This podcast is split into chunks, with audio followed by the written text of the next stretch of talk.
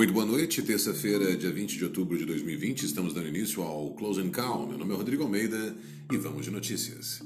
O Ibovespa fechou em alta nesta terça-feira e voltou a ser o maior patamar em quase dois meses, acompanhando o desempenho das bolsas internacionais.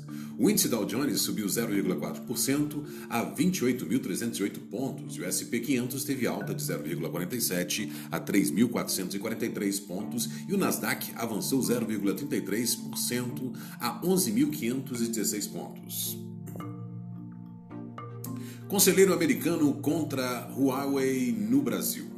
O embaixador Robert O'Brien, conselheiro de segurança de Donald Trump, comanda uma delegação que chegou ao país na segunda-feira com o intuito oficial de participar da aprovação de um novo pacote comercial assinado entre Jair Bolsonaro e o presidente americano.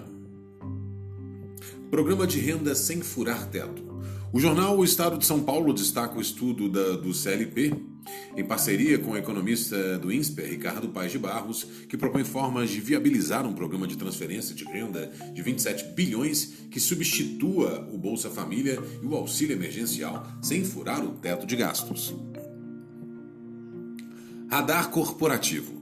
A CSN pediu na segunda-feira o registro para realizar a oferta inicial de ações da CSN Mineração a ser coordenada por 11 instituições financeiras. O varejista Grupo Big também pediu registro para realizar sua oferta inicial de ações. Essas foram as notícias do Close and Call. Muito obrigado pela audiência. Encontro todos vocês amanhã no Morning Call.